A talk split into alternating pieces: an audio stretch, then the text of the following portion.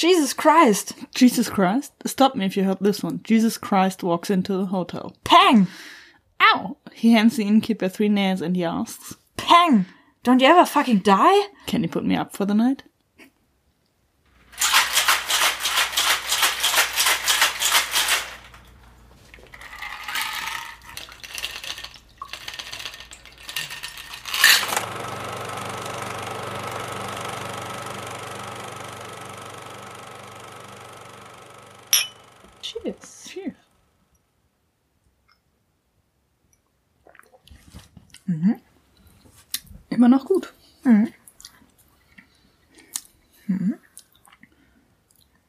Also, wir trinken halt Glühwein. Ach ja, frohe Ostern. Stimmt. Huch, da war was. Äh, ja, wir trinken Glühwein. Glühwein zu Ostern mit einem österlichen Film, wie man an der Stigma-Verletzung des Protagonisten auch deutlich erkennen konnte, und an dem Jesus Christus-Witz. The Crow von 94.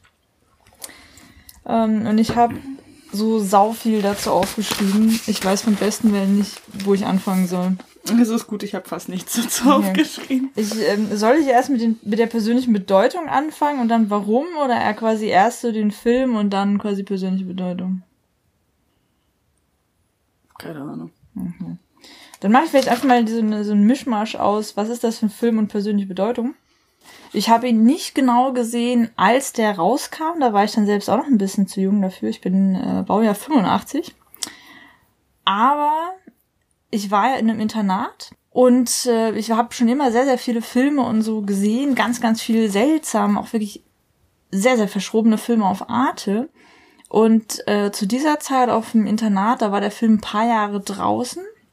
Und eine aus der Mittelstufe oder Anfang Oberstufe, ich glaube Nadine oder Nadja, ähm, die war so auch grunge-mäßig alternativ und so drauf. Und die hatte ein großes Poster von The Crow in ihrem Zimmer da drin hängen. Und die habe ich mir gefragt, ah, was ist denn das und was geht's denn da? Und ich mir so, oh, das hört sich ja richtig gut an. Den habe ich mir dann noch geliehen von ihr und dann gesehen. Damals sogar noch auf einer VHS. Und ähm, das war für mich tatsächlich so ein bisschen der Beginn meiner ästhetischen Leidenschaft für solche dunkleren, quasi so gritty äh, Filme. Und ich bin ja auch hart sozialisiert in der Gothic-Subkultur tatsächlich. Ich werde auch öfter eher, weil ich sonst im Alltag halt einfach nur schwarz und eher schlicht rumlaufe, eher für Gothic, also so grufti gehalten, nicht für Metal. Weil ich habe dann auch solche Sachen wie meine Haarspange sind halt schwarze Schmetterlinge. Also bei solchen Details kommt halt immer durch, wo ich meine Jugend hauptsächlich verbracht habe. Und ja, ich habe meine Gothic Ich wollte grad Ohrringe sagen, angezogen zur Feier des Tages. Und der Film war da halt für mich echt richtig, richtig einflussreich und war auch mit so der Beginn der Zeit, wo ich mich wirklich so richtig aktiv und gezielt dann mit solchen Filmen auch mehr auseinandergesetzt habe. Der Grund ist relativ klar. The Crow ist ein Kultfilm geworden. Das ist ziemlich unbestreitbar. Der war auch extrem erfolgreich. Der hat ungefähr 20 Millionen Budget überhaupt gekostet, hat über 50 oder an die 60 oder sowas wieder eingespielt. Nee, genau, er hat 50 plus eingespielt. Also es waren so um die 70 bis 80. Das heißt, der Gewinn alleine war nochmal 50 Mille. Und ähm, der hat einen extrem geilen Zeitgeist eingefangen. Also die ganze Gothic-Subkultur ist in diesem Film großartig drin. Von den ganzen Outfits her, Kostümen, Design, von ähm, solchen Sachen wie den viktorianisch-edwardianischen Industrial-Referenzen von der Inneneinrichtung, von eben den Outfits her, von den Settings, die sie gewählt haben bis hin auch zu solchen kleinen, teilweise natürlich auch kitschigen Details wie Poe-Rezitationen, natürlich sowas wie der Krähe an sich und dann bis in solche Details rein, dass die Katze von Shelley und Eric dann nach einem Erzengel benannt ist, Gabriel. Das hat man damals so gemacht. Und insgesamt, wenn man eben in der 90er Gothic-Kultur irgendwie groß geworden ist wie ich, erkennt man so viel wieder, was man auch echt irgendwie nostalgisch ins Herz geschlossen hat. Und ähm, der Soundtrack zu dem Film ist auch extrem erfolgreich deswegen gewesen, weil er einen wunderschönen Querschnitt durch so die Musik bringt. Wir haben einen Song von The Cure da drauf, einen Übersong, auch Burn, der extra für den Film geschrieben ist. Ein Joy Division Cover von Nine Inch Nails, Dead Souls, der zweite Übersong da drauf. Dann aber eben auch solche Bands wie Stone Temple Pilots, Pantera, Metallica, auch Rage Against the Machine ist da drauf, Rollins Band. Also extrem viele sehr, sehr gute Songs. Und äh, 90s äh, gesungen. Genau, das ist sogar der Titelsong und das war dieses typische ätherische Frauengesang, der schon an die Schmerzgrenze geht. Ah ja, also Aber der, in dem Film trotzdem geil ist. Genau, es passt alles. Ähm, und jetzt dann einfach nur mal so ein bisschen zu den Facts, bevor wir dann auch zum Tragischen kommen. Regie geführt von Alex Proyas. Ich weiß nicht genau Proyas, wie man ihn ausspricht. Ein ägyptisch-australischer Regisseur der mit The Crow eigentlich seinen ersten großen bekannten Film hatte, 1988 dann auch den ziemlich geilen Dark City gemacht hat und 2004 dann sowas wie I, Robot und jetzt gerade mit Gods of Egypt drin war und der auf einer Filmschule war mit wem zusammen? Jane Campion. Ja, ich weiß, mega geil.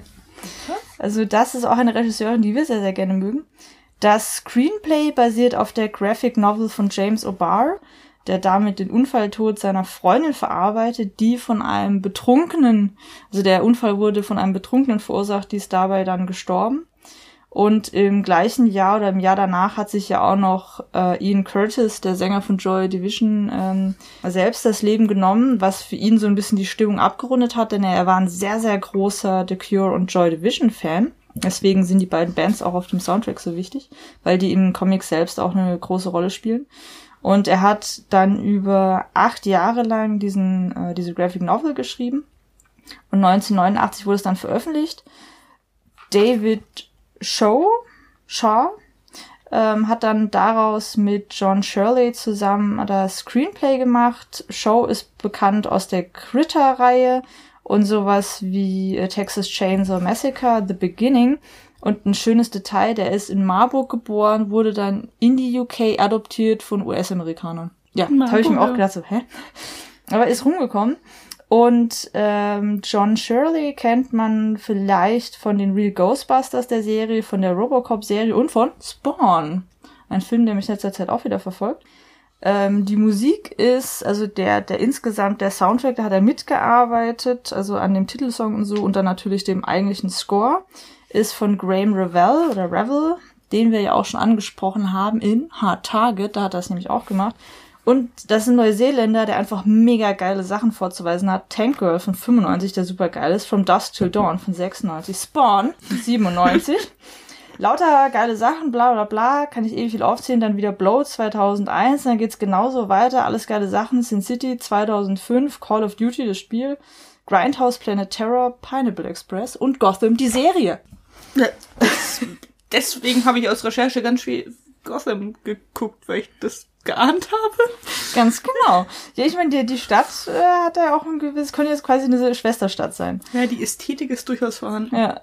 Die Kamera ist von Darius Wolski gemacht, ähm, der auch zum Beispiel in Dark City mitgemacht hat, mit ganz, ganz vielen Pirates of the Caribbean, bla bla, Sweeney Todd, was weiß ich, lauter so komisches Zeug, dann viel Burtons halt gemacht hat, aber auch sowas wie Prometheus und Aliens Covenant und The Martian. Das Art Department ist hauptsächlich von Simon Merton, der auch Tank Girl mitgemacht hat, dann lauter Matrix-Film, auch wieder X von den komischen äh, Pirates of the Caribbean und iRobot, da hat er dann auch wieder eben mit Proyas zusammen gemacht und auch sowas wie Stargate und Bill and Ted's Bogus Journey. Und da ich hatte mir noch irgendwas auf, genau, Demolition Man, den wir letzt auch erst wieder besprochen haben. Ja, es kommt wieder alles full circle. Und das Kostümdesign, eben weil ich das so mega geil finde und das einfach so detailverliebt und 90er getreu und wirklich authentisch geil gemacht ist, ist von Ariane Phillips, die auch Tank Girl gemacht hat. Und das Frozen-Video von Madonna und Walk the Line und und da hab ich mir direkt gedacht, oh my god, it's a new crush for me. A Single Man 2009 und Nocturnal Animals 2016. I'm so in love with this Films. Und dann auch Kingsman hier, die zwei, ne? Also da sind Leute dabei, die es einfach richtig, richtig geil machen. Und das merkt man diesem Film an. Die wussten einfach ganz genau, was sie da tun. Die haben das Ganze gut recherchiert, wie es aussehen muss. Und die haben die richtige Balance, finde ich, gefunden aus, was nehmen wir aus der Graphic Novel, auch vom Design her, auch von der Kamera her, auch so von der Editing-Anlehnung, aber wo müssen wir wirklich unserem eigenen Medium, den Film, treu bleiben und quasi das Beste aus beiden Welten eigentlich vermischen. Und ich finde, das hat dieses Team einfach wunderbar gemacht in diesem Film. Also ich bin äh, sehr, sehr verliebt. Soll ich schon mal direkt das Tragische erzählen? Das Tragische. Du kennst die Geschichte nämlich ja. nicht so, ne? Brandon Lee, der Sohn von tatsächlich dem Bruce Lee, war zu dem Zeitpunkt 28, 27 oder 28. Sie haben an seinem 28. Geburtstag angefangen zu drehen. Hm. Also er war 28 und äh, sie waren schon recht weit mit den Dreharbeiten. Es waren noch acht Drehtage zu machen. Er hatte nur noch drei oder so. Und die Szene, wo er quasi seiner Freundin hm, unwissend zu Hilfe kommt, weil er kommt in die Wohnung rein und merkt so, oh mein Gott, wir wurden überfallen und sie wird gerade hm, nicht so nett behandelt. Wir wollen jetzt auch nicht zu viel spoilern, wobei man die Geschichte eigentlich kennt. Ähm, da gab es eine Fehlfeuerung der Stuntwaffe, die verwendet wurde und erst nach mehreren Stunden im Krankenhaus dann tatsächlich auch gestorben. Und sein eigener Vater wurde ja auch nicht so alt, der wurde auch gerade mal 32, also irgendwie gibt es da so einen gewissen Fluch bei den Lees. Und deswegen ist der Film dann eben auch Brandon Lee und seiner damaligen Verlobten Eliza gewidmet. Und Full Circle, aber sowas von.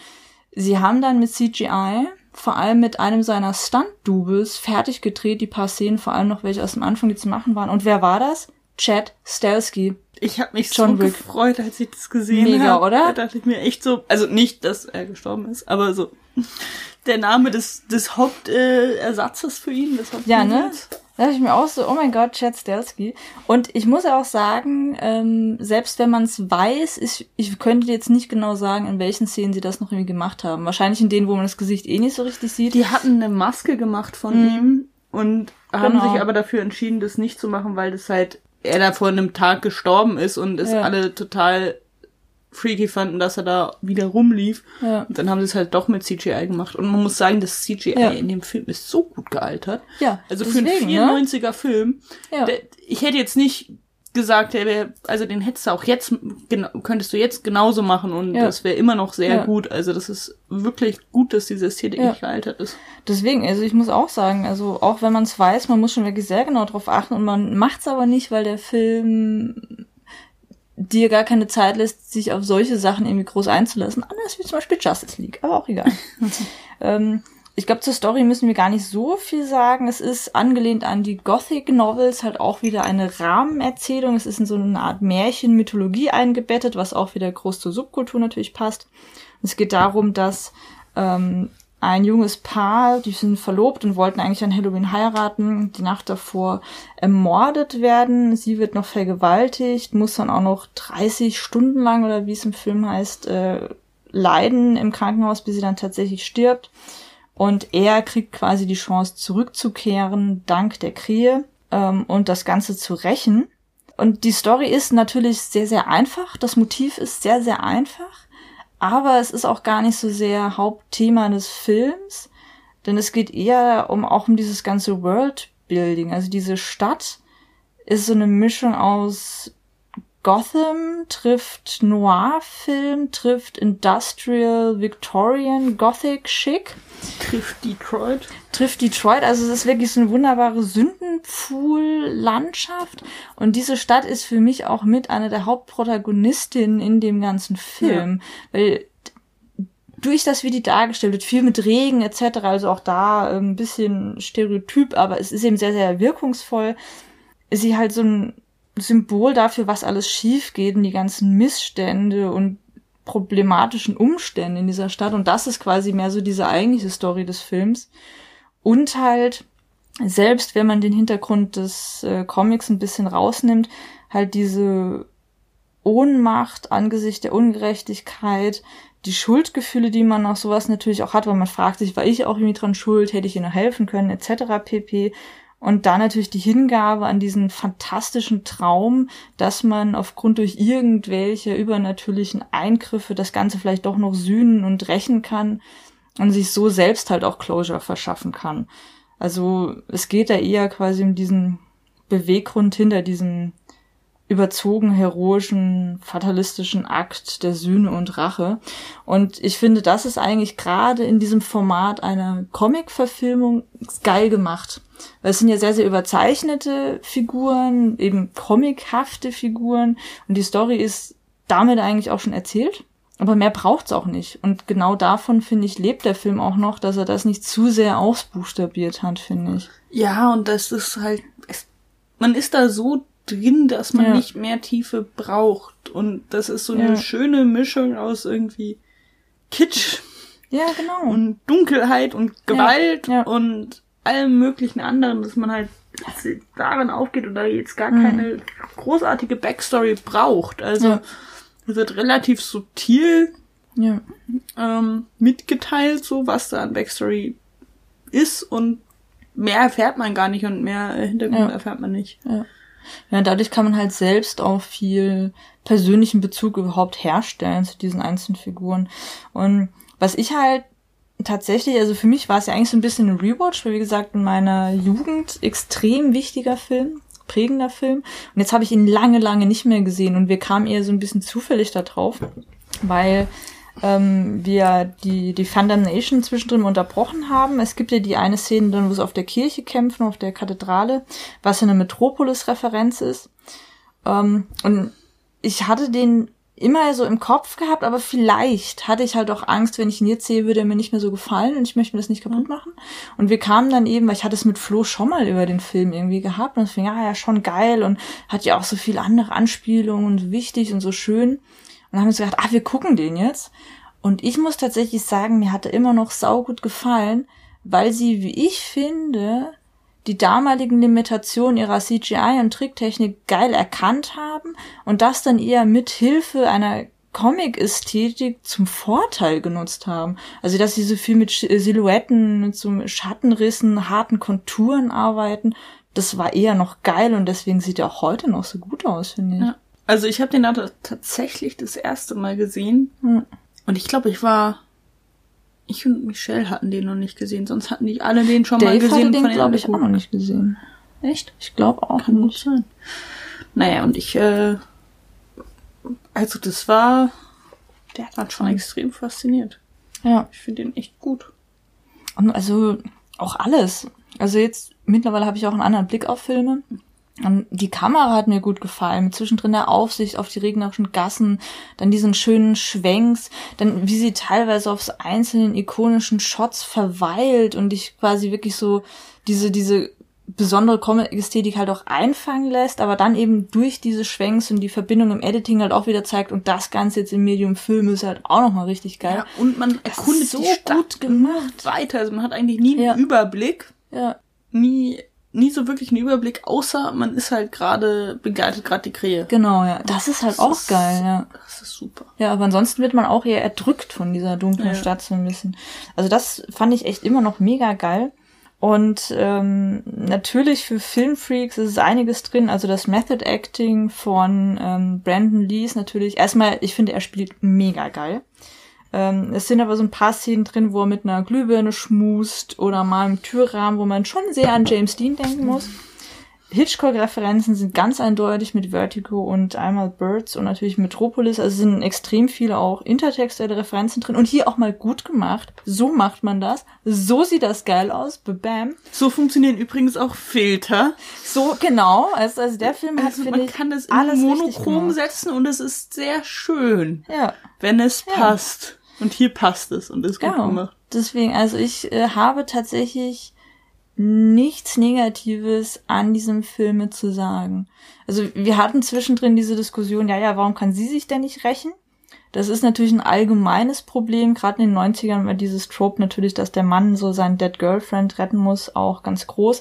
Aber ich finde eben durch den Hintergrund und was hier eigentlich erzählt wird, ist das hier nicht so problematisch. Weil es geht ja eher um diese, dieses dieser quasi diese Rachereise als Verarbeitungsprozess und Closure-Prozess für ihn, weil in dem Moment ist er ja. dann ja auch weg. Er kommt ja nur noch einmal zurück, die um die eine, Kleine zu retten. Äh, genau, die Kleine ist ja, also das Mädchen, das auch eine sehr zentrale Figur ist, ja. ist ja tatsächlich weiblich. Ja, und das eine ist eine sehr starke, Figur, eine starke autonome Figur. Ja. ja. Und ich meine, er musste ihr quasi noch einmal helfen, weil sie halt in diesem Sumpf dieser intriganten Stadt drin ist und deswegen in Gefahr ist. Aber er hat sie dann ja quasi dadurch auch rausgerettet und damit ist ja quasi die nächste Generation angesprochen, von wegen, hey, und ihr, ihr könnt jetzt mal dafür kämpfen. Ähm, also von daher finde ich das bei dem Film auch nicht so problematisch. Und ich habe tatsächlich nur Gutes zu sagen. Hast hm. du noch irgendwas? Nichts Schlechtes. Ne? Ähm, ja, die Executives wollten daraus ein Musical machen mit Michael Jackson. Äh, es ist sowieso. Das ich noch. Ja, also ist, äh, äh, genau, es gibt so ein paar Hintergrundsachen zu dem Film. Also dadurch, dass es so ein Kult-Following dann entwickelt hat, gibt's eh ewig viele komische Sachen. So, ah, oh, 10 Facts you didn't know. Ich mir auch dachte, oh mein Gott, lass mich in Ruhe. Äh, Paramount hat den eigentlich ähm, produziert und wollte verleihen. Nach der ganzen Sache mit Brandon Lee haben die sich dann gedacht, uh, hm, deswegen hat Miramax den übernommen. Und es gab sowieso. Erstmal haben die wohl angeblich, also zumindest in den, in den Quellen, die ich hatte, selbst so einen Verein gegründet, um den dann zu kaufen von denen. Irgendwie genau, das ging ja nicht richtig zusammen, aber Miramax hat es dann einfach übernommen. Ja. Und ja, also von daher, das sind alles dann so Sachen, wo ich auch denke, ist ja nicht im eigentlichen Film mit drin. Ähm, was vielleicht noch ganz witzig ist, ähm, sie hatten sich zwischendrin überlegt, Johnny Depp, Christian Slater over, oder River Phoenix zu nehmen. Und River Phoenix war natürlich auch mega geil, aber ich bin sehr, sehr froh, dass es Brandon Lee wurde. Und es wird im Oktober 2019, nachdem sie seit zehn Jahren, nee, mehr sogar versuchen hinzubekommen, ein Remake geben von äh, Corin Hardy, der so tolle Sachen wie The Hello und The Nun gemacht hat, also äh, nichts. Äh, mit Jason Momoa, den ich zwar an sich geil finde, den ich mir da aber nicht vorstellen kann.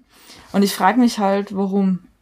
Der Film ist großartig, er hat eine wunderbare Gothic Industrial Ästhetik reingebracht. Er hat alles richtig gemacht. Warum? Warum? Ich könnte kotzen. Okay.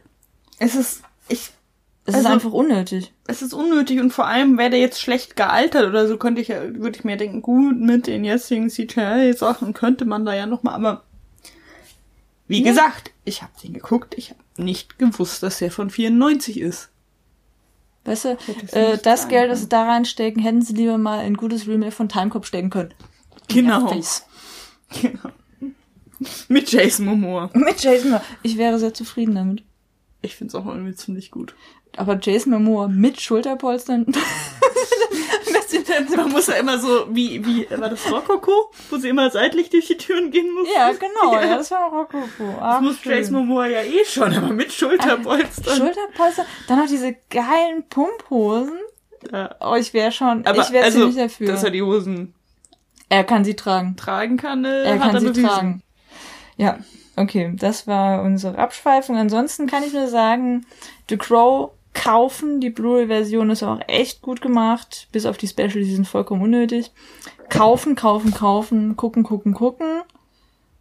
Äh, und die 90er waren geil. Ja.